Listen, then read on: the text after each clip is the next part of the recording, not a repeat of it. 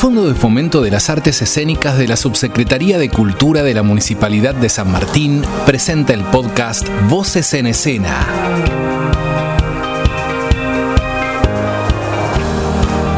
Con nosotros sus anfitrionas, Evangelina Tedesco y Claudia Sichetti.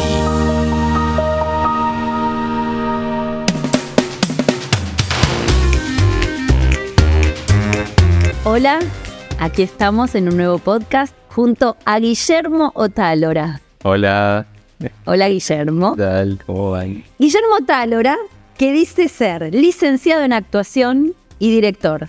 Es inmigrante. Ah, E inmigrante, sí, acaba de descubrir hace poco, ¿no? Cuando hablábamos recién. soy judío en realidad, pero no Ajá. tiene mucha importancia. Creo que tampoco se le debe decir así, no sé. Soy nuevo en esto.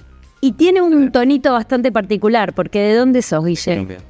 De Colombia. ¿Hace cuánto estás acá en San Martín? Y en San Martín desde el 2013. 2003. 2013, final, bueno, ponele 2014. Y en la Argentina 2007. Ajá. 16 años y medio. ujú. Y además sos integrante de la compañía Ardelanona. Ardelanona, sí. Ah, Junto con Micaela Picarelli. bien, que también estuvo ahí un podcast dedicado a Mica. Sí, hubo, hubo, hubo uno en el primer año. Así que la pueden buscar y escuchar a ella también, a ver qué dice. Obvio. Bueno, Por ahí estoy diciendo cualquier cosa, ¿no? Que nos dio la primicia de que se habían casado. Sí, nos casamos. Así hubo la gente en pandemia, tuvo bebés o tomaron decisiones. Nosotros nos sostuvimos en la pandemia con el amor y un día eh, decidimos casarnos en pandemia. muy bien. Fue así como ya lo venía pensando, yo también, y no lo hablábamos. Y cuando me lo ofreció, porque me lo planteó ella. Ay, Mica, ¿se puso de rodillas? No, tanto no, pero se acercó así, muy emocionada, y me dijo, Ishi, ¿vos te querías casar conmigo? Y yo le dije, ay, sí, obvio, lo venía pensando yo también. Y bueno, sí, nos dimos un sí de amor ¿Y y se besaron? nos besamos, y fue, hermoso, fue hermoso. Bueno, qué lindo. Eh, bueno, Guille, tenías dos fechas que pensar Sí, que hayan sido bisagra en tu recorrido como trabajador escénico. sí, La primera de ellas es 2014. 2014.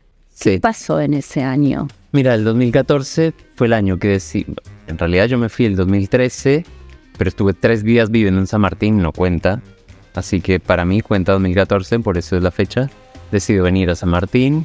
Yo dejo la Facultad de Ciencias Sociales ya por muy poco para terminar la Facultad de, Cien- de Comunicación.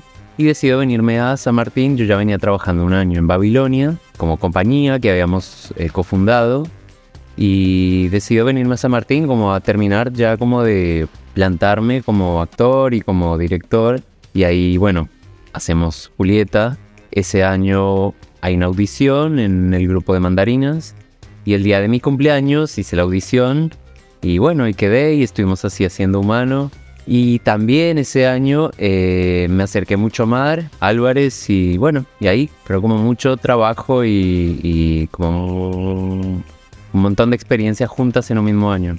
Y todas locales, porque vos eh, las nombraste así rápido, pero por ejemplo, Julieta, Perdón, Julieta no, eh, Ah. El Viejo y el Mar. El Viejo y el Mar, que es una producción de, de ustedes, de Ar de la Noya. En realidad, bueno, que es una compañía que trabaja fuerte acá en San Martín. Luego Mandarinas, que ahora no están más, digamos, ellos unidos, pero los integrantes de Mandarina estamos desperdigados por otros Claro. lados y también seguimos trabajando acá.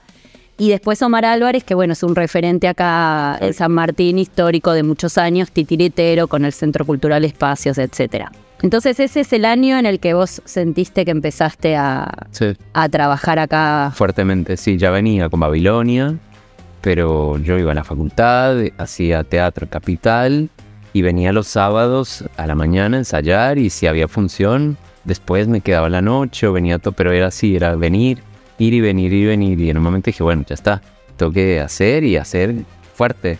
Y ese ir y venir seguramente tenía que ver con qué. Yo digo seguramente porque me lo imagino, pero ver ya con qué tenía tenía- casi 27 años Sí. y seguía en la facultad y sentía que el teatro todavía no terminaba de, Mm. de- de avivarse como yo quería y, y me sentía en un plano todavía muy universitario. Mm, O sea, había estudiado mucho, pero no, aún haciendo todos los años, no sentía que terminara de ser como el oficio que yo quería que fuera. Y obviamente también Mica estaba en, en- en el municipio, yo estaba en capital y era muy difícil también combinar como el día a día, era como... Claro, eso pensaba yo más que nada, ¿no? Como que Mica era la que tenía base acá, porque ella vivió acá muchos, o sea, siempre creo, no sé si nació acá, pero Sí, vivió- Ciudad de sí. Martín, sí. Entonces, eh, digo, esa era también, ¿no? El- estaba ella acá, tú te viniste para acá. Claro. Claro. 2016, el otro año. Sí, 2016. Bueno, ¿Qué pasó ahí? Ese año, nosotros el año anterior habíamos dejado de hacer El Viejo y el Mar y queríamos hacer otra obra. Veníamos pensando, veníamos pensando y en el medio Omar, que había sido como copartícipe casi ya del proceso final de El Viejo y el Mar y todas las funciones, nos acercó mucho y Omar, bueno, estaba como queriendo como abrir de nuevo después de, de lo que había pasado con su hermano. Eh, me convoca como a que le, le ayudara desde la parte técnica de los espectáculos, o si fuese para ir a las escuelas o a, a alguna gira, eso. Entonces tenía una gira y me convoca para trabajar. Justo en esa época en que estábamos ensayando para la compañía de Omar Álvarez, estábamos pensando con Mika qué obra hacer. Al final yo me voy de gira con Omar, Mika empieza a trabajar en el texto fuerte, mente sobre que lo quiera Romeo y Julieta, y cuando llego de la gira con Omar, empezamos con Julieta, entonces fue así como otro año como de como un segundo escalón como muy muy clave. Seguíamos con Babilonia, estábamos con Humano y estaba ya con Omar y con la nueva obra de, de la compañía, entonces fue así como otro gran momento que fue como destacable. Donde florecieron un montón de... Claro, y de repente me vi trabajando técnicamente, viajando por primera vez al exterior así a trabajar y fue así. Y estaba Babilonia, que tenía también su propio perfil, y Humano también, con la biblioteca Fray Mocho. Entonces era como, una, era como un combo de, de cosas como muy, muy diferente cada experiencia, pero muy, muy enriquecedora también. Se afianzaba ese oficio que vos decías. Sí, ¿no? porque si no era armar la, la biblioteca para transformar la biblioteca en realidad en un salón de actos, en un- en una sala, más hacer la obra o girar esa obra también, que fue como otro momento de, esa obra, como muy valioso, que era salir del barrio, ir a otros teatros, que también pasamos por el Cervantes, por Entelar, fuimos a, no sé, fuimos al sur, a, a, a Lanús.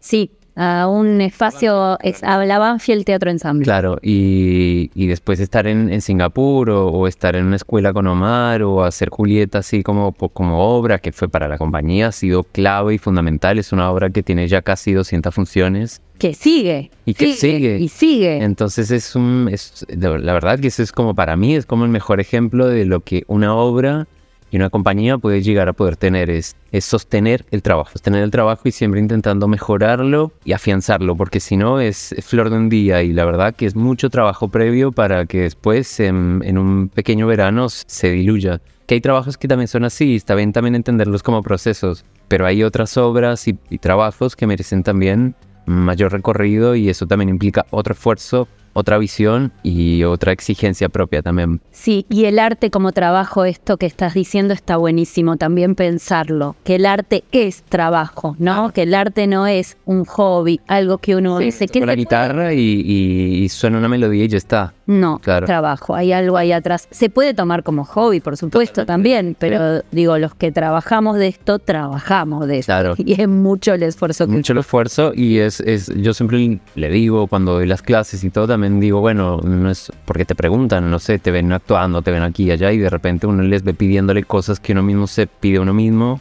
y les digo, no, bueno, a ver, el teatro no es solo, no es solo el momento del escenario, o sea, hay que hacer, no sé, creo que son 80% más de cosas para que ese momento suceda e implica no solo traer al público, sino ver que, que esté la sala en el momento como tiene que estar, la puesta de luces, ver el vestuario, ser más exigentes con, con la mirada, con la sensibilidad, pero también con la exigencia con los tiempos, con, o sea, tantas cosas. Mm. Eh, dialogar con una persona que es diferente al, al- al- al técnico o a la técnica de la otra sala, que te tratan así en un lugar y así en otro, el flete, esto, que entonces son tantas cosas, que el subsidio, que, que la foto, que el Instagram, entonces, de repente nos formamos para ser actores o directores o directoras y de golpe tenemos como 7 u 8 o 10 o 12, 15 oficios informales paralelos que, o que tenemos que salir a aprender. Sí. Eh, y Sí. con presupuestos muy bajos, porque además el arte, o por lo menos las artes escénicas, no sé, no son tan, no es un objeto de valor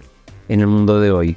O sea, a todo el mundo le gusta que le aplaudan, pero no todo el mundo quiere esforzarse en el mundo de hoy, en el mundo de hoy día que está más rápido. Y por el otro lado, Va, esa es mi, mi lectura, ¿no? Es mi mirada. Obviamente discrepamos y está perfecto, o sea, pero merece mucho trabajo y mucha dedicación para que ese momento que brilla, que es hermoso, que es sensible, que nos conmueve, suceda. Totalmente. Yo estoy de Y acuerdo. que es al que siempre queremos poder llegar. Que no siempre llegamos, obviamente. Pero cuando sucede está, está bien. Está bueno. Sí.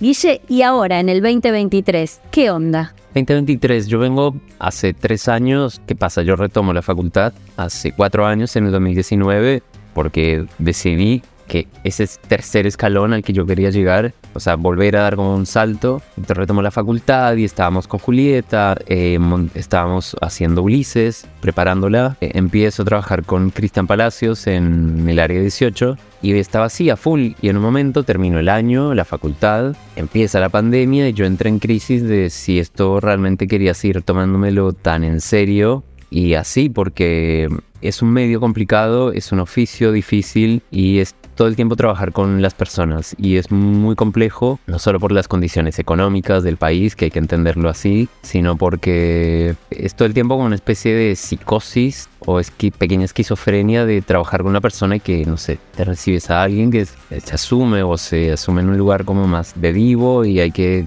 manejar todo el tiempo como personalidades. Puede ser desgastante para armar un grupo o para recibir un grupo como técnico o para armar una obra, digo, tratar como la psicología de la gente o eso. Pero bueno, son, son crisis y está bien que sucedan. Este año particularmente ya estoy como del otro lado. Creo que puedo ver la tormenta un poco más en perspectiva. Y nada, estoy así de hecho, volví de una gira con Omar de, de dos meses en España. Ayer tuvimos dos funciones de Julieta. Nada, yo sigo trabajando, sigo pensando la tarea, sigo haciendo funciones. eh, nada, me parece que es una crisis que, que está y que está bien también reflexionarla y de ahí algo, algo sale. también. Seguramente, seguramente. Querer Siempre. retomar Ulises porque después de la pandemia como Ajá. que quedó todo medio... También era un momento angustiante, o sea, creo que fue la primera vez que yo me sentía comprendido sin pedirlo, porque todo el mundo solo se podía hablar por camarita y yo hace 16 años y medio me saludo por camarita. Claro. Entonces era el momento en el que yo sabía que ya me podían comprender realmente que era un cumpleaños, un casamiento, un, un funeral a la distancia y no poder viajar, no poder estar y abrazarse. Entonces eh, lo comprendí y para mí fue como ah, aliviador. No sé cómo se dice, me aliviaba. Sí, sí, aliviador está bueno. Aliviador. No sé si existe aliviador, pero es Me linda palabra. Bueno, Guille, muchas gracias Bueno, por haber aceptado la invitación. la charla. Y nosotros nos encontramos en el próximo podcast. Chau, Claudia. Chao, nos vemos. Gracias, Guille. Gracias por invitarme.